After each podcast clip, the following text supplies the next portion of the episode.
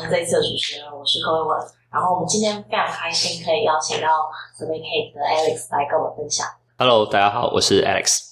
那首先想要问 Alex，创业的契机大概是什么时候开始的？呃，我在二十四岁的时候从捷安特离职。那我那时候其实离职的想法很简单，就是我想要去找到一份可以让我有一辈子热情的工作。那因为找找到这工作很难，所以我就想说好，那我来试试看，可不可以创造一个这样的工作。所以我其实是给自己一年的时间，然后一点点的积蓄拿出来，想说让自己去闯闯看，自己想要做什么样的事情，然后可以一直很快乐的做下去。对，那啊、呃，我们公司叫 Twenty Five Sprout，就是因为我在二十五岁的时候创业。对，那我们一开始其实没有确定说要做 Space Cake 这个产品，我们花了很多的时间去呃了解当时最新的技术，做了很多的一些技术上的。学习，然后我们做了很多的专案，然后从专案这边开始获得了一些营收，然后也获得了客户的肯定跟介绍，所以这个公司就慢慢开始的成型，然后就一路一路走到现在这个样子。对，那在找找到这条路线，有尝试过什么样的形式，然后可能失败或是成功的，或是有什么样的故事可以分享？在呃真正创立这间公司之前，其实我个人做了很多的。尝试，例如说，我还甚至去做了网拍，我卖了一些国外的衣服，想说，哎，做电商好像蛮有趣的。然后我还做了一些呃日常生活用品，像卖海苔。就是有趣的东西这样，然后在这过程中呢，因为闲来无事嘛，做网拍其实蛮轻松的，所以我就开始去做很多的 coding 上的学习，然后开始慢慢接了一些小型的专案。所以从这些小型的专案里面，除了一个方面累积自己的专业知专业技能之外，还有作品集，然后也慢慢开始接触到接触到更多的客户。对，所以呃。在这个过程中，我觉得其实虽然说一开始的好像卖衣服啊，或是卖海苔，跟我的最后做在做事情没有什么太大的相关，但在这个过程中，其实我都会认识到一些人，然后或是接触到一些新的事情。我觉得冥冥之中应该都会是有一些帮助的。因为我比较好奇的是，哎，卖海苔啊，电商一些到现在的 s n a k 其实它中间是有很大差别。因为是什么样的一个点，或是一个 point 让你想到说，哎，这个方向是对的这样？应该是说，呃，其实 Survey Cake 算是当初的很多个 idea 其中的一个。然后这个 idea 是怎么来的呢？是我呃在八年前，我跟我的 co-founder 去参加了在呃台北。AWS 办的第一场的 seminar，那在那个活动结束之后呢，他们发下了纸本的问卷给在座的每一个人去填，就是今天的活动的满意度调查。那我发现其实大家都不是填的非常认真，同时在填问卷的时候也都在边划手机。所以在那个 moment 呢，我就我们就发现说，诶，那我们不可以把问卷跟手机结合在一起，用手机去填问卷。这个在这个现在看起来是一个很自然的事情，但是其实在八年前是还没有这样做的。包括像是现在最大的 Google Form，或者是像是 SurveyMonkey。他们其实都还是在使用桌机版在填写问卷，所以有这个 idea 之后呢，我们觉得这非常酷。然后刚好那个时候我们也累积了一定的这个呃算是专业的知识，所以我们大概花了两个礼拜的时间，打造出了 Survey Cake 的 prototype。那做出来之后，我们就觉得说，那个时候基本上算是世界上第一个行动版的问卷服务，所以我们开始其实就主打这一点，就是说 Survey Cake 行动云端问卷。所以，我们开始去尝试 approach 一些我们的既有的客户，然后或是一些我们的同以前的同事啊，或是朋友，然后也很幸运的开始做了一些，真的有人愿意来免费来试用，包括一些大型的企业，像是 Fidelity 富达基金，或者是一些金融的期刊等等。那大概过了。三个月左右，我们就发现 Google 跟 SurveyMonkey 他们已经推出了行动版的问卷。那时候就想说啊，是啊，就是这个这个没有搞头了这样子。所以我们在那个时候开始做了 Pivot，我们开始去强调说，我们不是行动的问卷，因为它已经没有太多的差异化，也没有太强的特色。我们开始去转型做企业的问卷的应用。为什么呢？因为企业其实我们发现他们做问卷，他们其实。收集到他的资料是一件事情，但真正重要的是说，我收集到这些，不管是客户的资料或者他的满意度调查的下一步是什么？这个的下一步应该 suppose 可以帮助他们带来更多的营收、更多的消费者，然后或者让他们消费者更开心，这才是 business 的目的。所以我们开始在跟很多的企业去了解说，到底你们今天需要。这些资料是为了做什么事情？那我们可以做哪些事情去帮助你完成的这个问卷后的下一步？所以我们开始把自己转型成为是一个企业级的云端问卷服务，而不单纯是一个行动问卷或是一个线上问卷。对，那这让我们在很多很多的竞争者当中找到一条我们自己的出路。刚开始创业的时候，因为我之前看过报道说，你直窝在顶楼加盖的客厅创业嘛？那那段时间的心情是快乐的吗？还是你们觉得很郁闷呢？或者是什么样的状况？这样子？呀，这是很棒的一个回忆啊，就是我们那时候刚开始创业的时候，其实是先在家里。后来我发现在家也不可行，就是每天你没有那个上下班之分。那不是说会打混，不是说说会一直在沙发上看电视。既然已经要创业了，你不会有这种感受，就是不是在工作的感觉，你会觉得说这就是你生活生活的一部分。但很恐怖的是说，你基本上会没有上班跟下班之分，就是你你早上起床就开始工作到十二点。然后睡觉，再起床，再继续工作。然后那个那个生活其实会蛮痛苦的，就是你不会觉得自己很痛苦，但是事实上你会觉得说好像，呃，这样好像不太健康。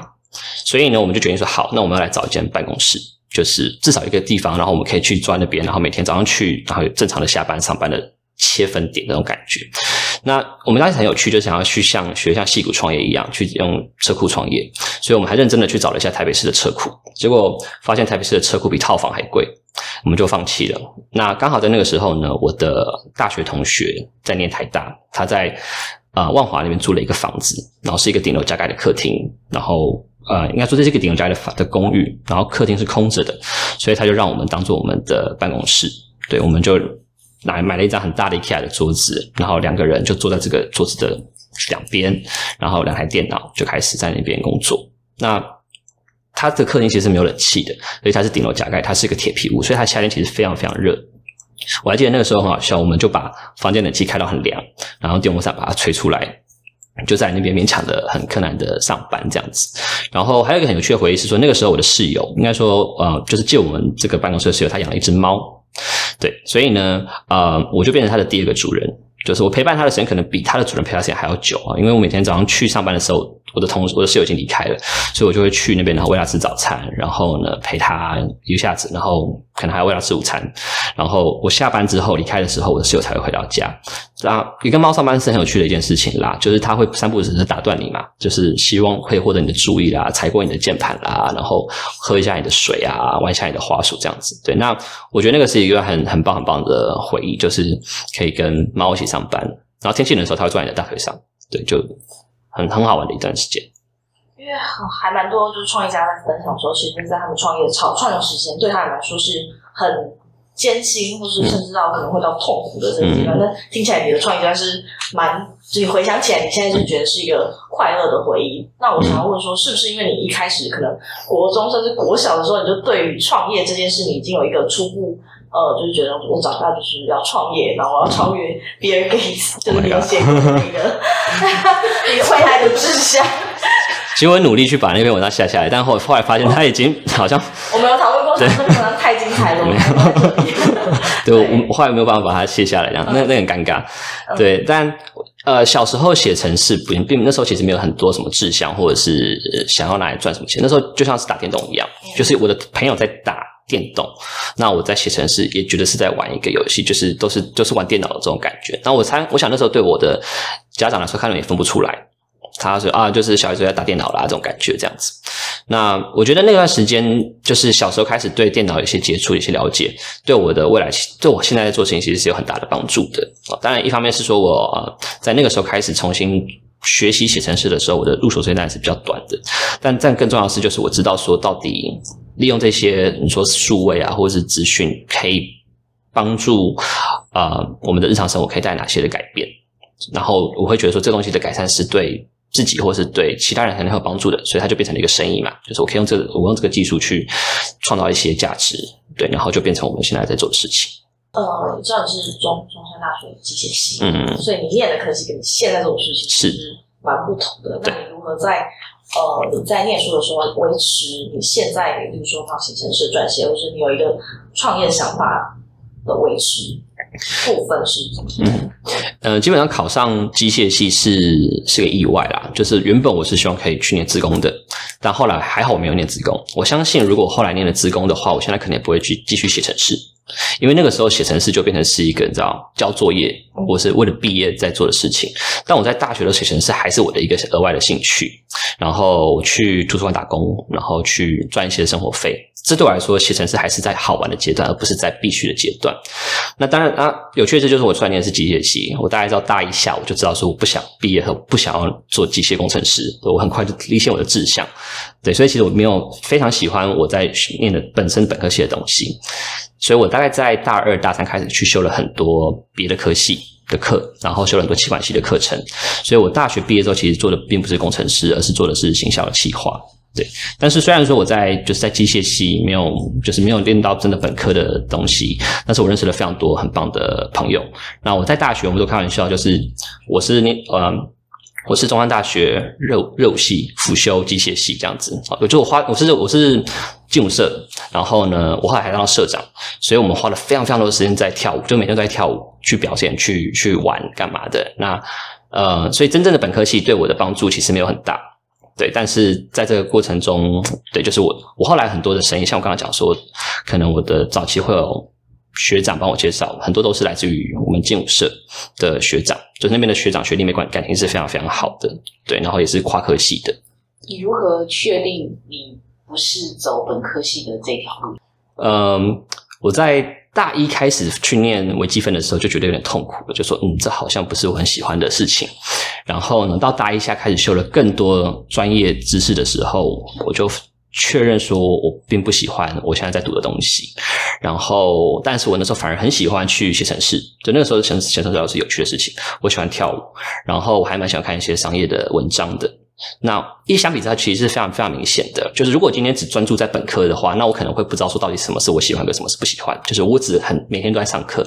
那我就会把作业做完，然后去对满足教授的期待。可是当我后来就是说在大学其实有很丰富的生活，我会去旁听一些别的课程啦，我去上很多通识的课，然后我还会知道说，OK，我喜欢的是学。这些东西，而不是学我现在本科学的东西，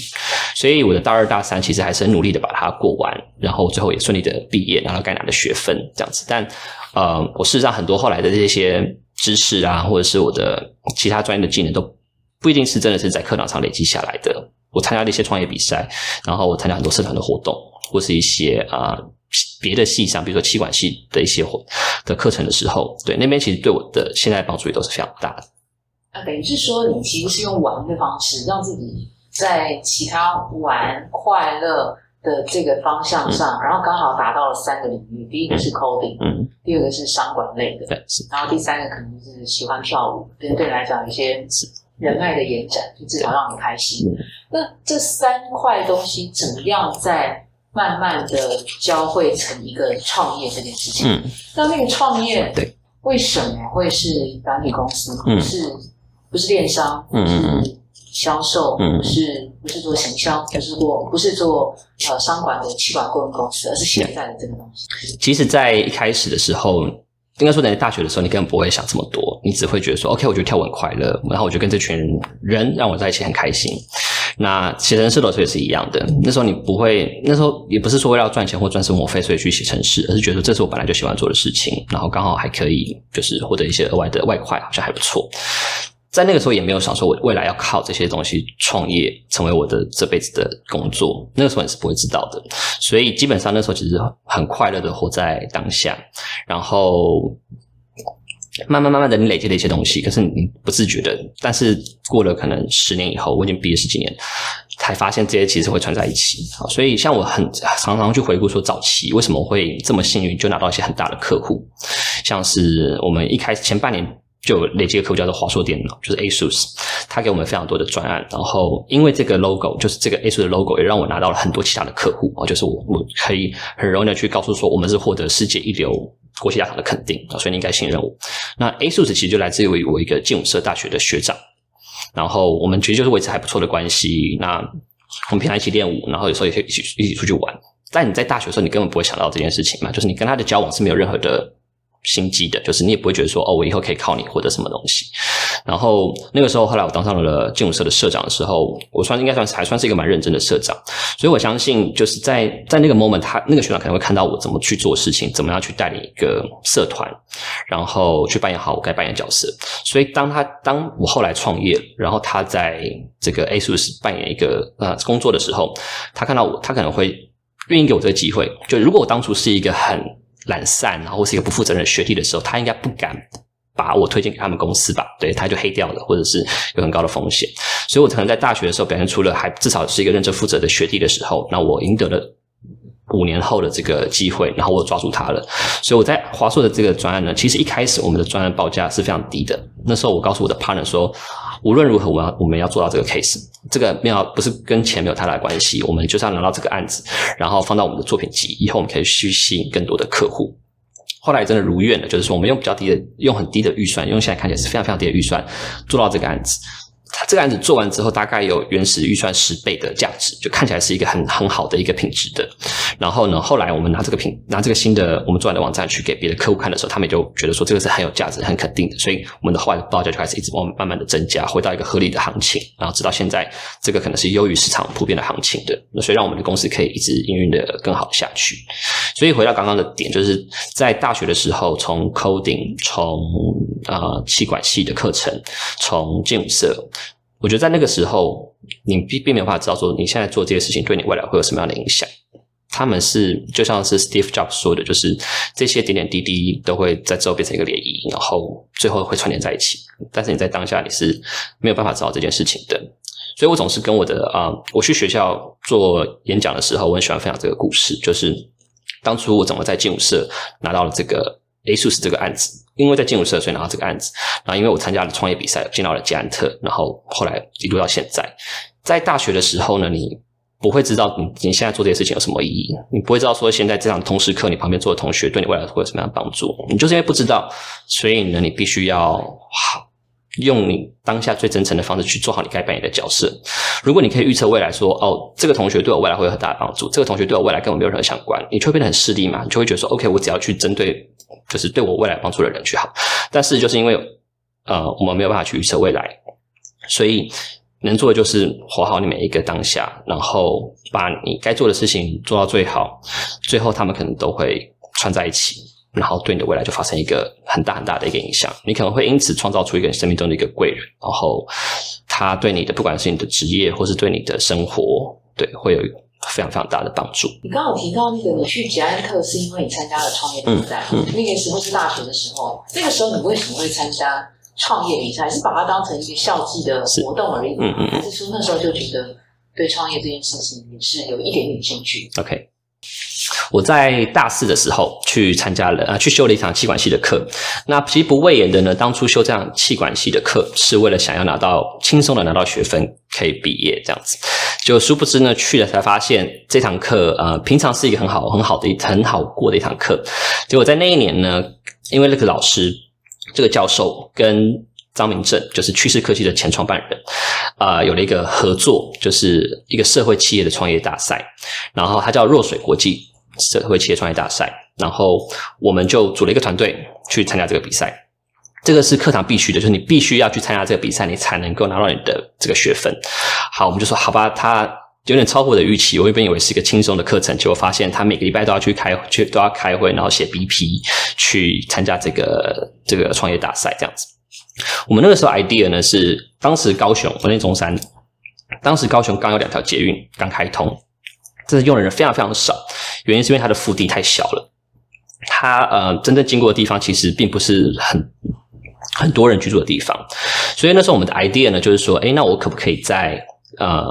捷运站放脚踏车，然后到大概一公里或是一点五公里的距离再放一个脚踏车站，那让两边可以互相的骑乘这样子。所以这就是我们的 BP，我们就用这个东西去做了比赛，这样子。那我们最后进到了最后五强。那在我记得还记得，就是在这个 final 比赛的前一天，我们到了高雄市政府去开会。那我们在开会的时候呢，其实是他们算邀请了不同的厂商，我们算是学术界的代表，好，所以有捷安特，有美利达，然后有我们这样子。那我就上台做了一个 pitch 之后呢，结束完之后我就坐下来，我旁边就坐着捷安特的副总，他现在是呃。捷安特总经理啊，当时他是副总，他就觉得说：“诶，年轻人，我觉得你们不错，有没有兴趣来我们公司工作？”这样子。当下我的心态是说：“没有，我要去创业了，我只要去你里面上班。”好，所以我就说：“哦，没有，没有，我们这个对还没有，人生还没有这样规划。”隔天创业比赛，隔天是创业比赛的 final 的决赛，然后那个决赛很棒，就是说你真的拿到冠军，你可以获得五百万的基金，就是他真的给你一笔很足够的钱去去去做创业这样子。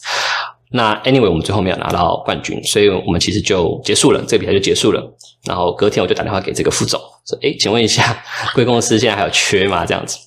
好，这是事实啊。所以我之后就去捷安特上班了。从大四下开始呢，我每天有两天的时间在高雄，剩下的时间在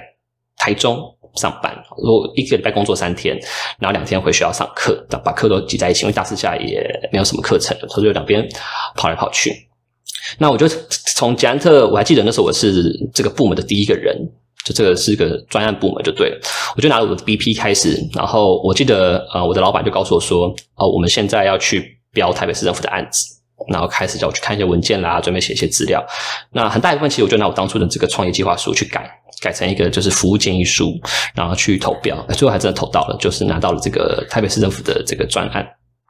大概过了三个礼拜，我的主管告诉我说：“哦，今天董事会开完了啊，这个案子以后就叫做 U Bike，就是现在的这个微笑单车。”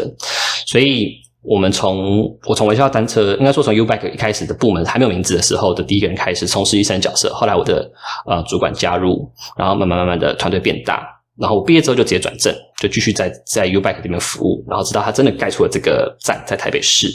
然后一路到呃最后我去当兵，最后再然后当完兵之后回来再继续工作了去半年左右的时间，直到我离开去创业这样子。对，等一下，你你在。前一天跟他说 sorry，嗯，然后隔天又跟他说，嗯，回去回去，那个情境上面的从桀骜不驯变成是打电话低姿态的请问，嗯、那个 那个两天，那就一天之内的那个情绪转换，是，你你其实心里头要的是、嗯、是是是什么东西？OK，呃，我觉得没有，我一开始说，我一开始其实没有到桀骜不驯。这样的程度啦，当当他是说哦，我们这个现在去，因为我那时候还还是学生，所以去职场工作还不是在我马上要做的一件事情当中。但是为什么我会在隔天就是决赛一结束之后就告诉他这件事情？原因是因为那个时候我真的很想把这件事情做出来。我觉得那时候觉得我一个很棒的 idea，就是说这个东西真的可以改变很多事情嘛。就是高雄这么多摩托车，然后空气这么脏，就是因为。如果可以有人愿意，因为有这个公共自行车，然后去多搭捷运的话，这真的会改变很多的地方。所以呢，我还很积极的说，虽然我的比赛输了，但是我还是希望可以维持这个对这件事情的热忱。那我的最好的选择看起来就是捷安特，因为他们想要做这件事情，但是他们那时候没有团队，所以我其实去不是一个人去。我后来我们团队是一起进去到到捷安特一起做实习的，然后一起把这个计划书写出来。对，所以。这中间的过程的转变，坦白说，后来，嗯，在当下，当自己知道说我无法自己用自己的方式去创业实现这个梦想的时候，当当然当下是有点小小的遗憾，因为我真的觉得有点棒，就是这个应该是可以可以可以做得好。但当我进入到捷安特，然后过了一年之后，我发现捷安特在第一年烧了数上千万，然后完全没有回本的迹象的时候，我才觉得很庆幸，就是还好当初没有就是大学没有毕业就跑去创业，对，那个时候我可能就负债。对，我看我可能根本没有办法走到走到那一步啦，因为它其实需要非常大的人力啦，跟这个呃资源的投入，你才有办法真的建出一个交通网，就是自行车很多很多自行车嘛，很多站这些。那一开始在当学生的时候，会去很乐观的预估很多事情。对，当你真的开始进入到职场，然后去一步一步做这些事情的时候，你会发现说：天哪，当初真的是太天真了，那个时期的我。所以我非常幸运的是，知道说我可以。在捷安特去实现我大学的那个梦想，那个时候真的是个梦想。我还记得非常非常清楚，就是我那时候在宿舍睡觉的时候，还在参加参加创业比赛的时候，我的愿景，我希望有一天我可以站在一个十字路口等红灯的时候，我会看到说这边有一个骑 U-Bike 过去了，另一边有另一个人骑这个脚踏车过去了，然后呢，另外一边有另一个骑脚踏车过来，就是你会发现这个东西好像是很多人在用的。那这件事情并没有在我在捷安特的时候成真。我在捷安特直到离开的时候，那时候全台湾也只有十一个站。基本上没有什么在骑这个这个 U-Bike，所以那个时候还不知道它是一会是成功，或是会是即将消失的一件事情。但这件事情在我离开去创业一段时间之后，现在的 U-Bike 就是就像你看到这样，不止在台北嘛，在很多很多的县市都获得很好的成功。所以我觉得自己非常幸运，就是如果当初我自己坚持去做这件事情，我一定会失败的，绝对会的。就是我没有这个能力跟这个资源去做这件事情，所以我获得了一个应该说捷安特给我一个很棒的机会，然后让我可以去那边有很好的资源去实现我想要做的事情。对，那他们也有应该说足够的容错吧，就是我还记得非常清楚，那个时候在。U-Bike 第一年结束之后，我们计算出一个亏损的金额，那个是一个呃一般人不会去继续做第二次投入的决定的。但是呢，那个时候的巨大的董事长，就是刘金彪先生，他也是我的创业的偶像。他就说，他觉得这个是社会企业，然后他觉得要做这件事情，所以他就说服了董事会继续投了一大笔资金去把这件事情继续往下做。直到现在，他因为那个决定，他现在才有各位看到的这个 U Bike，。所以我也在他的身上其实学到很多东西，就是当你的企业今天面临的。你要你要投资一个很不确定的未来，去换得一个你理想中的社会的事的一个呃前景的时候，你会不会愿意这样做这样的事情，然后这样的冒险？对，那我只是很开心的，就是说我在这段过程中，其实我累积到很多东西，我也建立了一些人脉啦，然后很多的专业知识之外，最后这件事情成真了，就是我大学的梦想是是被实现的。对，那这让我觉得非常的感动。啊、嗯，那你你是因为想要选一堂好混？气管系的，是是是，不幸就是对，发现太硬，超的，对，然后还要参加创业比赛，对。那其实你当时其实并没有创业的那个想法嘛，对不对？对，当时没有。那那好，就进了捷安特，很幸运的，那两年多了，为什么在那个时候会激起你想要创业的念头？OK，呃，在捷安特其实是是一个非常。棒的一个工作地方，然后呃，因为我自己本身也喜欢骑脚踏车，他们也很鼓励员工骑脚踏车，所以其实我三不五时要去环岛，就是员工公司的环岛或者是工作的一部分。那在工作两年多之后，然后去当兵，再回来一段时间之后，我发现我觉得我的成长变慢了。就是我已经很熟悉的这个工作的地方，然后那时候捷安特应该说 U Bike 已经从最早期从零已经做到一了，那个时候已经有开始要建很多的站，从第十一个站建到一百多个站的那个过程，那我们就发现那个时候我已经失去了这件事的热情，我已经可以预测到说大概未来五年会长什么样子，就是反正站会持续的扩增嘛，然后做到不同的县市，大概会是这个样子，所以我就觉得说好，嗯，接下来好像。就没有让我这么有像当初最早期从很草创的阶段的这种那种热情的，所以呢，呃，我在那个时候决定说好，我想要利用这个时间去找找看自己接下来想要做什么样的事情。对，然后我觉得蛮有趣的，就是我在那个阶段其实是蛮惶恐的，我不确定，我不确定一般的上班族会遇到这样的瓶颈，因为我后来已经不是一般的上班族，但是呢，基本上你会发现说我对我现在能做的事情非常的熟练，这个是一个很。很呃，我很有把握的地方，我也可以预测到说，未来三年大概会长什么样子。你已经预测得到，你就会是长这个样子。但假如说那个样子不是你想要的样子，怎么办？就是说，我可我可以在这边，然后可能是也是一个人人觉得都不错的工作，然后也很稳定，然后公司主管同事也都非常棒。但是这，但是你反而会觉得说，这好像不是我想要做的事情。对，所以我在那个时候其实也是挣扎了一段时间，最后决定说，好吧，反正我就给自己一年的时间去闯闯看，真的不行，我就再去找下一个工作，继续去上班这样子。对，那时候的选择为什么是一年闯荡的时间，而不是换别家公司.或是换别的专业领域的学习？Good point。嗯，当初会选择自己是啊、呃、一年，先讲先讲长度好，就是一年这件事情啊，其实很简单，就是我发现那时候我很多同学就跟我一样，我猜我猜大概就是工作两一两年。存到一些钱，然后也觉得说，嗯，好像没什么学习成长变慢的这种感觉的时候，就跑去 working holiday，对吧？去澳洲，去很多地方 working holiday 一整年这样子，你去找寻自己下一个想要做的事情，有热情的事情。那我给自己的就是说，我给自己一年的时间去 start up holiday，对，就是去创业看看这样子。那至于为什么不是直接去找一份新的工作，原因是因为我觉得在那个时候我还不确定说我到底做什么样的事情会让我很很快乐。很有热情，可以再往下做个十年或是更久的时间。所以找下一份工作，我觉得对我直接去下一份工作，我觉得对我找到这个方向的帮助并不大。而是说，当我今天假设去创业的时候，我可以用很自由的方式去决定说，到底我还喜欢写 code 吗？还是我喜欢做其实是商务的，还是是呃不同的面向等等。那回过头来，我觉得其实创业真的是很棒的一件事情啦。就是说，你真的可以，因为你什么事都要做，从行政、从财务、从任何的从写程式，然后到拜访客户，所以以我个人来讲，嗯，我们公司现在慢慢慢慢的成长，从当初两个人到现在是五十五个人的时候，呃，我的角色其实就开始慢慢一部分的会有更专业的人取代掉。所以举例来说呢，啊、我最先被取代的角色是 coding，有人就把我的 coding 部分拿走了，我我有更厉害的工程师加入了。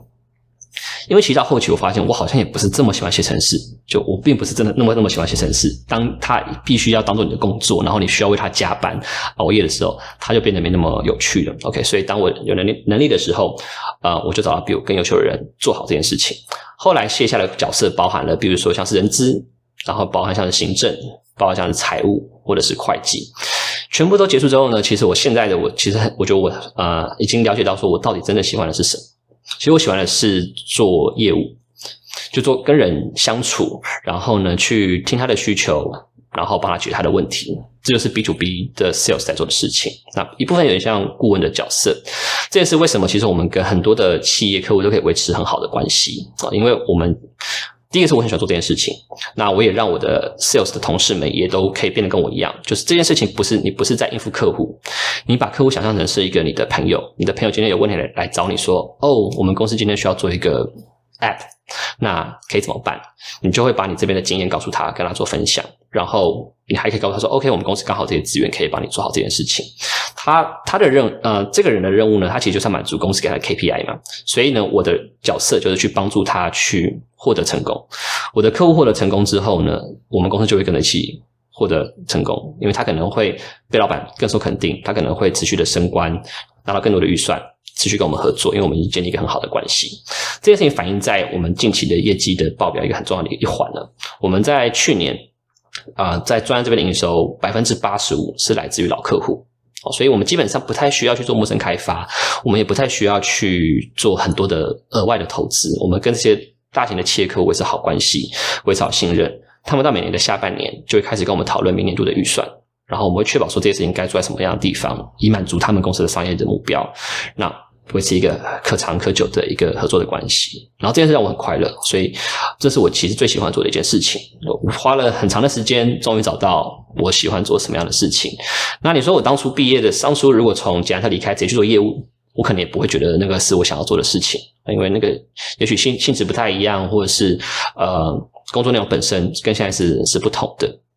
对，所以我觉得利用。创业去认识自己是一个，我觉得是一个有点暴力的手段，但其实很有效啊，因为你你要在很短的时间内知道说到底你擅长做什么事情，你喜欢做什么事情，如何在这两者之间取得平衡，然后找到创造出一个方式，让你可以真正让这间公司，或者是就算公司没有变大，你就是一个艺人的工作室也好，怎么样可以让它 sustainable。对，我觉得这个是我在那个那一年学到的一件事情。然后我现在回过头去看，就觉得说呀，当初要是不是这样子，要是当初我是直接去一个地方上班，再换另一个工作，再换另一个工作，那也许结果不会是像这个现在这个样子。